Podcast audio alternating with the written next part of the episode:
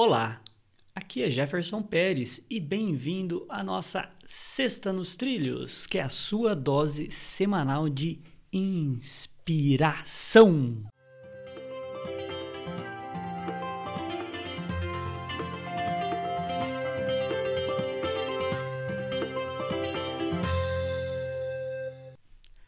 E aí, Mr. Schmitz, tudo nos trilhos? Tudo nos trilhos e acelerando. Vamos acelerando, nessa. Acelerando, é isso aí. Hoje nós vamos em velocidade máxima aqui. Exatamente. Com... Então já vou direto para a frase, já, já que você está acelerado, quero ver. Vamos. Vai vir coisa boa aí. Acelerado, acelerado de... e com café. Hoje com café. Vixe, então você tá. Você vai dar um repique lá na curva, vai. Ó.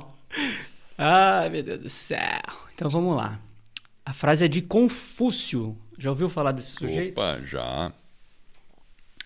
E ele fala assim, ó. O pessimismo torna os homens cautelosos, enquanto o otimismo torna os homens imprudentes. Confúcio. Essa é interessante mesmo. E, e, eu acho que é verdade. Só que a gente tem que decidir o nível de cautela e o nível de entre aspas, né? Os dois entre aspas, tanto a cautela quanto a imprudência que a gente quer imprimir na nossa vida. E assim, tem aquela aquele pessimismo que é o pessimismo de você não acreditar em você, tal. Eu acho que esse aí é, nem pode ser chamado de cautela. Né? Ele fala cautela, porque quando você não acredita em você, em alguma capacidade e que você não necessariamente é, vai prejudicar outras pessoas com isso, eu não poderia acreditar que eu sou um cirurgião, né? por exemplo, eu sou engenheiro. Então, claro, você tem que se aperfeiçoar para aquilo. Mas, ah, eu, eu, eu não tenho capacidade de falar em público. Poxa, você está prejudicando só a si. Então, é uma cautela meio que sem sentido. Né? Ao passo que, da mesma forma, o otimismo exacerbado, onde você acredita numa coisa e que você. Talvez, por exemplo, se eu pensasse, ah, não, eu acredito que eu sei nadar muito bem e, e eu de fato sei, mas eu vou pegar aqui, pegar o mar e sair nadando aí, não tem problema. E aí? Aí eu estaria sendo imprudente mesmo. Mas isso é um caso específico. Agora, por outro lado, se eu tenho um plano de falar em algum lugar cheio de pessoas e tenho receio, eu não estou sendo imprudente.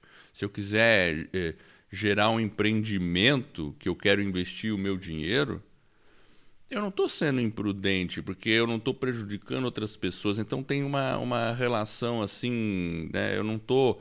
É, é, é, parte da minha vida, né? Então eu acho que, ah, tudo bem, você pode até ser imprudente, ah, vou investir no esquema maluco aqui.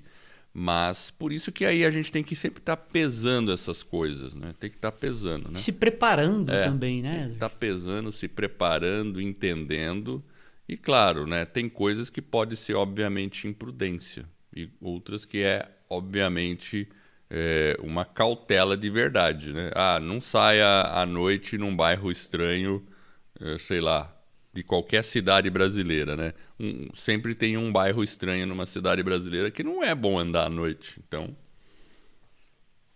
é isso aí. Então é, temos que ter esses é. Exatamente, buscar o equilíbrio entre a cautela e a imprudência, nem muito pessimista, nem muito otimista, mas talvez buscar ser um pouco mais realista, sem deixar de, de se lançar aí alguns desafios.